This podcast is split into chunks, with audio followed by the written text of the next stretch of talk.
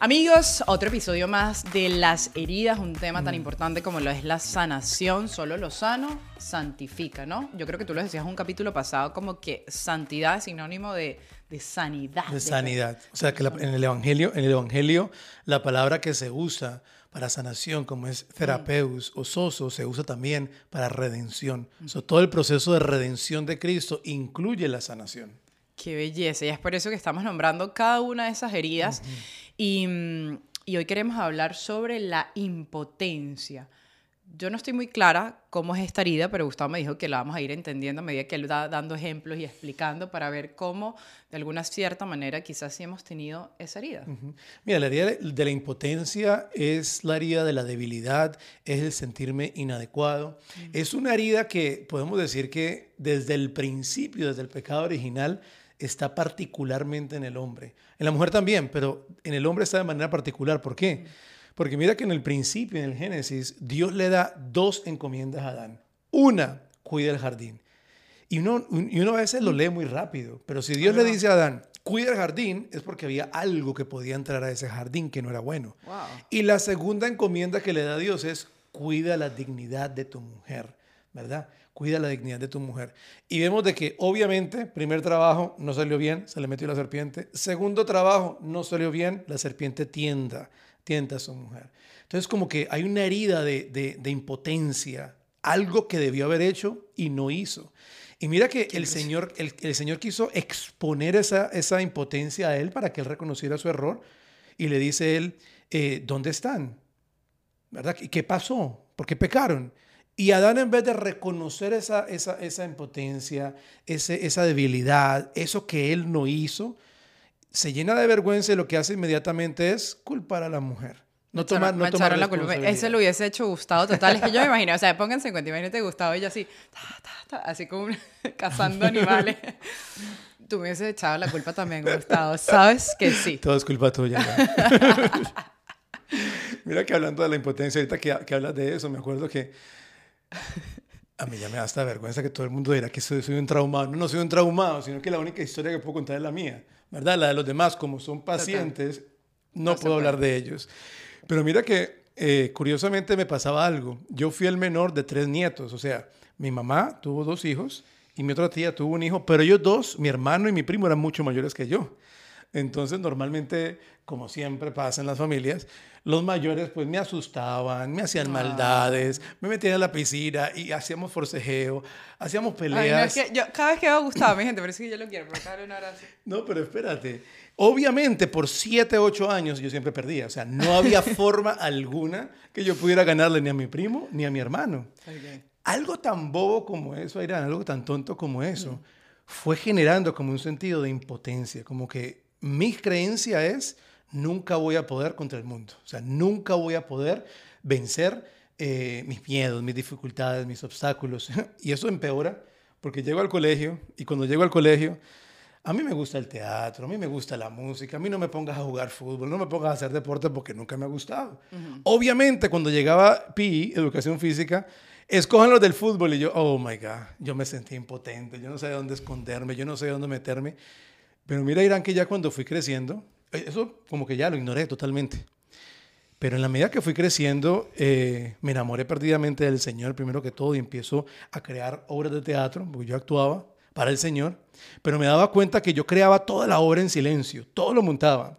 Inmediatamente tenía que contar con otras personas y encontraba un obstáculo, eh, inmediatamente me ponía en modo pelear, correr o frizarme, que es un modo, la, la, la amígdala siempre tiene ese, ese mecanismo de defensa ante una herida, ante un detonante, es o peleo, es una amígdala hipersensible, siempre estoy a la defensiva, todo me lo tomo personal, o corro, me escapo, no le hago frente a nada, le temo al conflicto, o me friso, ¿verdad? Y yo notaba eso, como que siempre estaba a la defensiva, si alguien daba una opinión que no iba con la mía, yo me molestaba.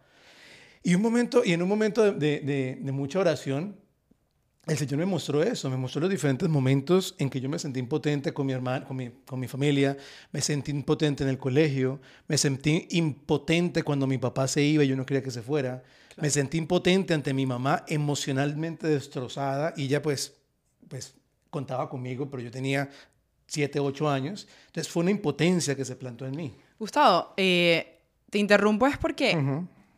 esta herida de la impotencia, digamos, que viene, o sea, si Adán cometió esto, o sea, le pasó a Adán, o sea, nosotros como que la engendramos, o sea, el hombre ya, ya viene en el hombre o se crea por un patrón que te sucedió. No sé si me estoy explicando. Bueno, pues la palabra de Dios eh, nos aclara que eh, Jesucristo vino a sanarnos, ¿verdad? Eh, ¿Cómo te digo? No podemos hablar de una herida, o no voy a hablar yo particularmente de una herida generacional, pero sí vamos a hablar de que el pecado nos deja a todos automáticamente heridos. Claro. ¿verdad? El pecado nos hiere a todos. Y parte de ese pecado original, la causa de la herida en Adán, fue esa impotencia. ¿verdad? Y por eso lo vemos. Así como Irán, es que Irán, Adán, Adán, Adán reaccionó ante Dios cuando el, el- el- Dios le dice qué hicieron y culpabiliza a Eva. Lo vemos al sol de hoy. Tú quieres ver un, un- hombre molesto normalmente cuando no, cuando no ha sanado sus heridas, cuando no se ha dejado tocar por el Señor, exponle, a- expon sus, sus debilidades, expon sus, er- sus errores.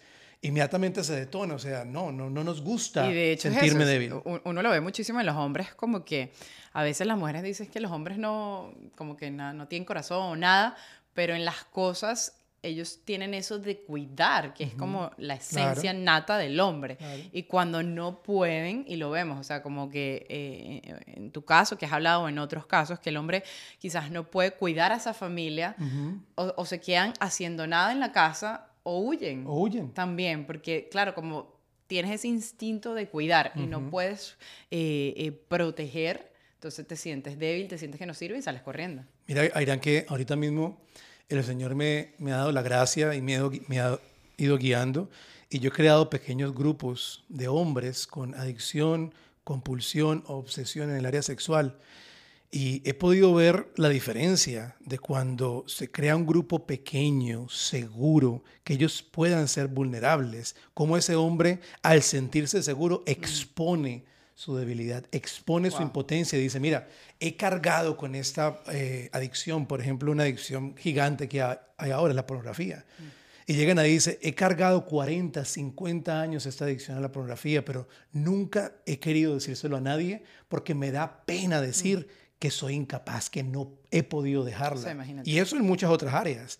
Entonces, he visto esa, esa, esa, eso tan bonito de que en la medida que se van creando estos grupos y compañerismo, como que automáticamente sí quiero exponer mi debilidad, pero no exponerla para que se burlen de mí, quiero exponerla porque quiero sanarla.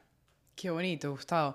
Y por ejemplo, en el hombre, ¿cómo se empieza eh, a trabajar e- e- esa herida? Porque ciertamente a los hombres creo que le cuesta mucho más que a la mujer hablar y lo vemos en los retiros de sanación. Uno va a congresos de sanación de mujeres y tú ves como las mujeres todas lloran, no les importa que, que se le vean las lágrimas, cuentan porque la mujer es expresiva, o sea, la mujer necesita ser como que escuchada, pero el hombre que están como hacia adentro, ¿no? Como, como, como que no, no, no sé, no, no, no expone por esa misma vergüenza, porque también la sociedad ha dicho es que tú no lloras, es que tú tienes que ser fuerte y todo esto. Entonces, ¿cómo, ¿cómo hacer en este caso del hombre? Mira, eh, como lo dije anteriormente, es importante encontrar un espacio donde yo pueda exponer esas áreas donde me he sentido impotente, donde me he sentido inadecuado, donde me he sentido débil, con la total seguridad de que Jesucristo me fortalece, en Él me fortalezco y que el don del Espíritu Santo me da la fuerza que yo humanamente tal vez no he tenido. ¿Verdad? Esa parte es muy importante. Yo siempre digo, como decía Santa Teresa de Ávila, Santa Teresa de Ávila decía, una eh, determinada determinación. Ahora, yo lo uso en el hombre, yo es una determinada determinación de que quiero sanar la herida de la impotencia, por lo tanto, me expongo brutalmente, me hago brutalmente honesto. Ese es un primer paso, es brutal honestidad en esa área en la que nunca he querido mostrarle esto a nadie. Claro. A mí se me está viniendo esto a la cabeza porque es que me imagino la gran mayoría de las personas que siempre nos ven o buscan son, son mujeres. Entonces la mujer seguro que estará viendo, ¿será que mi esposo, será que esta persona, un primo, hermano, tendrá esta herida? O sea, ¿cómo son? No sé si, creo que esto te lo he tenido que preguntar antes, pero cosas muy visibles eh, que esa persona tenga esto, esa, esa impotencia? O sea, ¿qué hacen? ¿Controlan, como tú decías? Eh, antes de, de, decirte lo visible, te, quiero, quiero, quiero decir que eh, esta herida no es solamente en el hombre, se manifiesta en toda la humanidad. Y es más, esta... Ryan Reynolds here from Mint Mobile. With the price of just about everything going up during inflation, we thought we'd bring our prices down. So to help us, we brought in a reverse auctioneer, which is apparently a thing. Mint Mobile unlimited premium wireless. Ready to get 30, 30, bit to get 30, bit to get 20, 20, 20, bit to get 20, 20, bit to get 15, 15, 15, 15 just 15 bucks a month. So, Give it a try at mintmobile.com/switch. slash $45 up front for 3 months plus taxes and fees. Promo rate for new customers for limited time. Unlimited more than 40 gigabytes per month slows. Full terms at mintmobile.com. La herida está muy presente, Irán, en personas que han tenido un abuso físico o sexual.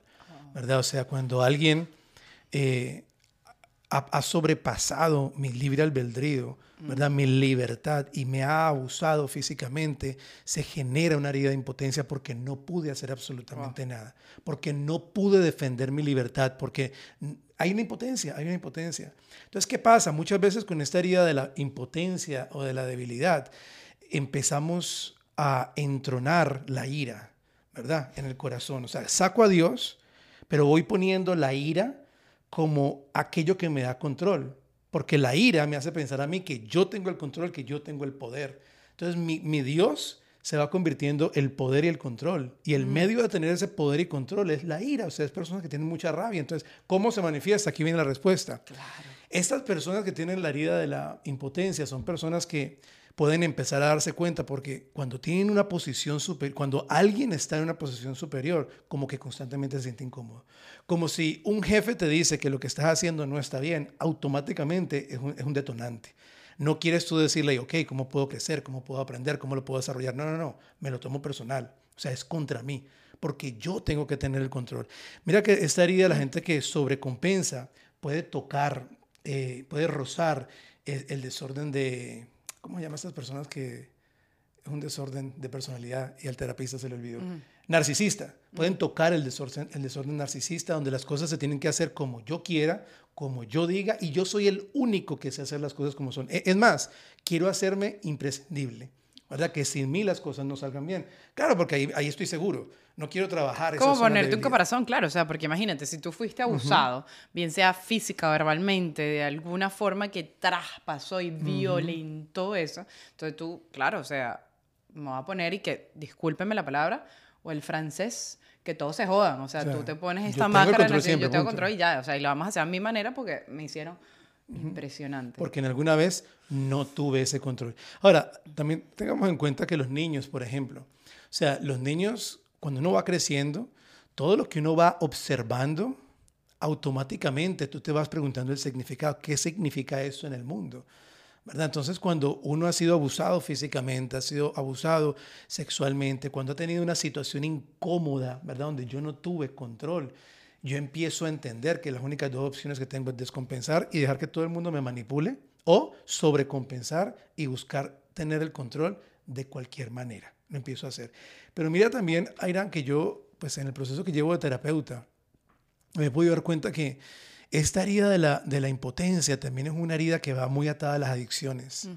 ¿verdad? Porque como, como no me gusta sentirme inadecuado, no me gusta sentirme impotente, no me gusta sentirme vulnerable, busco sustancias que me permitan sentir esa, esa, esa intimidad que por mí mismo no puedo tener porque no quiero que nadie vea esa área.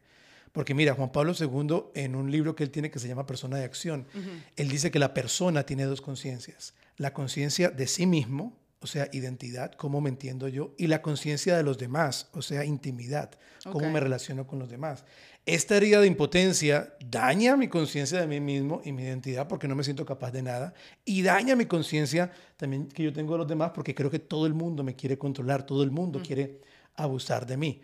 Entonces, estar bajo la influencia de una droga o bajo la influencia del alcohol muchas veces me hace sentir un poco más seguro de compartir más. Pero ¿qué pasa? Como tengo la herida de la impotencia, después no lo puedo dejar. O sea, me quedé, me, quedé atado a esta, droga, me quedé atado al alcohol, me quedé atado a la adicción de la pornografía y no lo puedo dejar porque me siento inadecuado, me siento incompetente y empiezo de cierta manera a depender de esto. Miren, yo no sé, pero yo creo que a- a- con- aquí en vivo, aquí en vivo se los digo, aunque esto lo van a ver después, este, yo creo que tuve esa herida y, y quizás una de las heridas más visibles y no sabía, ojo, para mí esto ha sido revelador porque de verdad creo que tengo o he tenido esa, esa herida de querer co- controlar tantas cosas porque en algún punto fue violentada esa parte y tú dices, quiero, quiero controlar todo y tienes ese mecanismo de defensa que, o sea, cuando la gente te llega, uno no lo ve como esa persona me quiere ayudar, sino como esta persona quiere algo de mí, me quiere utilizar, me va a hacer daño. Es Y impresionante. cuidado y te corrijan algo. Cuidado y te corrijan algo porque lo ves como que totalmente ataque. un, un- un ataque, un daño. Y es súper mal porque, como dijimos, como todo va conectado en este ámbito espiritual, ¿qué pasa cuando te genera esto? ¿Qué es lo que tú dices? Te genera rabia, te genera ira, te genera esto. Entonces termina uno pecando, pero al final todo vuelve por una herida que uno dice, Señor, o sea, terminé embarrándola, pero es porque nos pasó algo hace muchos años, algo que dolió, algo que, que, que y, y- uno termina pecando en eso, porque eso es lo que al final quiere el malo. O sea, como que, ay, mira, Aira, enfureces de todo el mundo. Entonces, por eso, qué bonito en esta terapia, que yo lo veo como una terapia para mí, que estoy hablando con Gustavo, como que reconocer y decir, wow, ya entiendo por qué estoy reaccio- reaccionando así. Gustavo, te tengo que decir, y aquí enfrente de cámaras, que hace poco estuve en el Santísimo, y decía en el capítulo pasado, que fui para Tierra Santa, que llegué, ¿verdad? Que el Señor me mostró una herida, se sanó, papá, o me mostró. Y después yo me fui al Santísimo a decir, Señor, eh, mira, creo que tengo esto, pero dime, dime. Y te prometo que aquí se acaba de responder esa herida, te lo prometo. O sea, no lo puedo decir, esto es algo interno, pero wow, cómo todo está conectado. O sea, es como decirle a la gente flaca, es que todos son mentiras, todos son heridas, pero cuando nos damos cuenta, sí se puede sanar, sí se puede arreglar y sí puede haber un cambio. No, y dijiste algo importante, como siempre, y lo hemos dicho en todos los capítulos, siempre que hay una herida, muralla, creencias. ¿Verdad? Las creencias siempre es esa primera muralla que pongo al- alrededor de mis heridas y llegan esos pensamientos automáticos constantemente. Estoy acorralada, todo el mundo está contra mí, eh, eh, no sé qué hacer, esta, esta situación es más grande que yo. Esas son todas las mentiras que el, el el enemigo nos pone. Y eso ahorita mientras tú hablabas me acordaba que bueno, no iba a hablar de esto, lo hablo políticamente. Hace años atrás, cuando yo empecé con todo esto de la teología del cuerpo, eh, tú sabes que uno a veces se llena de toda esta, de toda esta eh, ¿cómo se dice? Pasión y uno se lleva el mundo por delante que a veces la gente dice, eh, o es muy heroico o es muy idiota, porque se encuentra uno unos muros, ¿verdad? Y uno quiere, y yo pues presentando este superproyecto a una persona que muy importante, y esta persona me, me responde, "¿Y ¿quién tú eres? ¿Tú qué sabes de esto? Eso fue hace ya muchos años, pero eso me dolió, ¿verdad? Como que yo me lo tomé muy personal, pero para mí fue importante. Porque a partir de ahí me empecé yo a dar cuenta, es que no soy yo, yo todo lo puedo en Cristo, que es quien me fortalece. O sea, esa fortaleza que yo necesito no viene de mí. Y me tocó un largo tiempo, Irán, no te voy a mentir, me tocó un largo tiempo de yo mismo ver esa herida, yo mismo irla sanando y yo mismo ir soltando. Y yo decir, en esas, ah, necesito, necesito, oye, lo digo claramente, necesito esas áreas de debilidad para que el Señor me se manifieste y yo poder decir, no soy yo es Él que vive en mí, ¿verdad? Porque si yo tuviera toda la fortaleza y, y yo creyera que todo viene de mí, ¿dónde está la gloria de Dios? Pero en mi persona en particular, yo puedo decir que yo puedo ver que la obra es de Dios porque Él ha usado mi debilidad. Aquellas áreas que yo era más débil, ¿verdad? Donde yo me sentía completamente impotente, donde yo sentía que no había nada que yo pudiera hacer, que ya había también desesperanza. Ahí viene el Dios y se manifiesta. Y yo digo, no, esto es de Dios. Eso es de Dios porque por mi cuenta era imposible. Es que, como decía algo en el Evangelio hace poco esta semana, el Señor no elige a gente perfecta, sino elige a gente que quiera ser perfecto. Él solo quiere tu voluntad de querer, o sea, y ahí es cuando uno ve, todos los apóstoles tenían heridas, tenían defectos.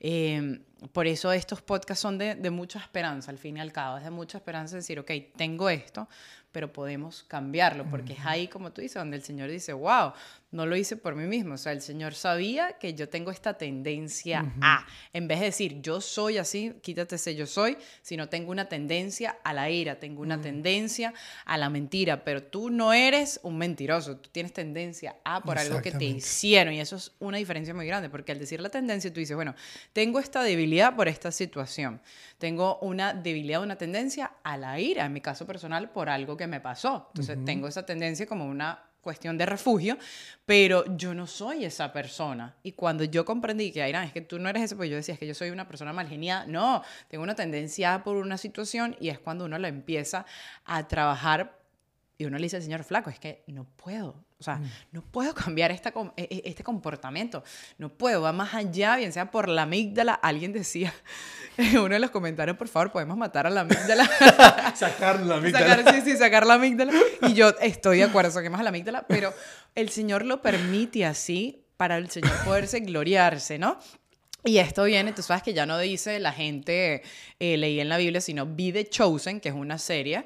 Y en esa serie, me- esto me recuerda a un capítulo donde está, eh, creo que Santiago, pero eh, Santiago creo que el menor, no sé, uno de ellos, bueno, y se le acerca que es cojo, ahí lo representan como cojo, no sé si en la vida real era cojo, pero era como, no podía caminar bien. Y el Señor le dice a él, mira, ve a evangelizar a todos los países. Y él ve al Señor y le ¿Cómo? ¿En dice... serio? Y él, y él dice, o sea, es que él, eh, es cómico como representan, porque me imagino que, que ha tenido que ser así. Él, él como que se ve y le dice, o sea, ¿tú estás viendo? Y él le dice, sí.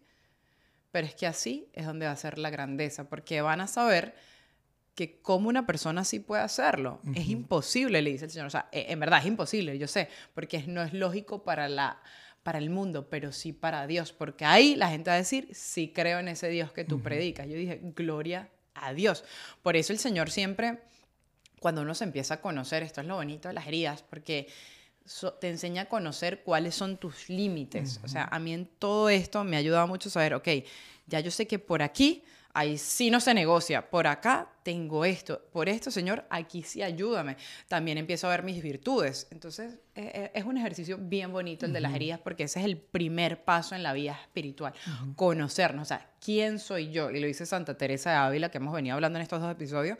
Ella dice, el primer paso de la vida espiritual es conocerse, ¿quién soy yo? Pero solo lo podemos hacer ante la luz de quien nos creó. Decía, decía ella misma, ella mi madre espiritual, San- Santa Teresa de Ávila, decía, el ser más peligroso que hay en, el mundo es el que no se conoce. ¿Qué es ¿verdad? No hay nada más peligroso que una persona que no se conoce a sí misma. Y esa, y esa, y esa herida, ah, ¿cómo comenzamos a sanar esa herida de la impotencia? Es muy importante. ¿Cómo comienzo a sanar? Como siempre, vamos a renunciar a las mentiras. Vamos a renunciar a todas esas mentiras que me he creado y a todos esos juramentos. Mira que la herida de la impotencia maneja mucho una distorsión cognitiva que se llama todo o nada. O tengo total control o no tengo control ninguno, me da miedo, soy débil, me alejo, corro, no puedo, ¿verdad? O todo me sale perfecto, que la gente me aplauda, que la gente me quiera, o soy un fracaso, me tengo que esconder. Es siempre, y, y lo, y lo- y lo hacemos con la gente. Sí, sí, sí, o la gente es súper nice conmigo, o no me quieren. O la gente responde a todas mis necesidades como yo espero que respondan y alcanzan todas mis expectativas, o simplemente están contra mí. Entonces, es poder reconocer esa, esa distorsión cognitiva y todos esos juramentos que nos hemos hecho en, donde nunca más nadie eh, tendrá control sobre mí, nunca más nadie me, me podrá dominar, nunca más nadie me va a decir lo que tengo que hacer. No, o sea, es, sí, voy a, voy a, voy a ser sumiso ante el Señor, ¿verdad? Voy a darle esa sumisión al Señor. El Señor puede tener control sobre mí porque estoy en las manos correctas, porque yo sé que Él sí va a cuidar de mí, Él no me va a usar. Él, la le- ley personalista de Juan Pablo II, o sea, la única forma, herramienta correcta de acercarme a un ser humano es desde el amor. La única forma en que Dios se pueda acercar a mí es del, del amor. Por eso le puedo dar control total de mi vida. Qué belleza. Yo creo que no tengo más que decir, Gustavo, porque es que esta herida, wow, me, me- me ha enseñado muchas cosas ahorita en este programa. Yo no tengo más nada que decir, mi gente. No sé si hay algo más, Gustavo. No, no, no. Eso Estamos solamente vamos a renunciar, renunciar a, a- a las mentiras, a renunciar a los, a los juramentos, tener esa apertura total y darle el control a quien yo sé que lo va a hacer con amor. Amén, gloria a Dios. Y bueno, nada, nos vamos a ver en el siguiente episodio. Por favor, envíen esto, escúchenlo con mucha... eh, cu- cuando estén en tranquilidad, cuando estén en paz, porque de verdad se está dando un material aquí, aunque parezcan conversaciones donde le metemos un poco de humor, de, eh, de, de- de testimonio, creo que son claves que el Señor nos está dando. Hey, evalúate, revísate, porque ciertamente todos en absoluto estamos heridos porque venimos de el pecado original y vinimos de familias algunas disfuncionales, algo otras, otras quizás no tanto, pero ciertamente yo digo, cuando la gente me dice, no, es que yo no tengo ninguna herida, yo le digo, porque no estás levitando? Y da risa, pero es que si, si estás totalmente sano, estaríamos levitando como los santos, ¿no? Entonces, para que lo revisen, lo envíen a todo el mundo y nos vemos en el siguiente episodio ¿Cuál es la herida? Creo que es la última, no sé. Y es la herida de la confusión. Esa herida se mueve mucho en los traumas. Esas personas que estoy aquí, pero no me siento aquí. Okay. Bueno, así me siento yo ahorita, que no entendí nada, confundida, por eso necesito grabar el siguiente episodio para entender dónde estoy para. Muchísimas gracias a todos, se les quiere, nos vemos.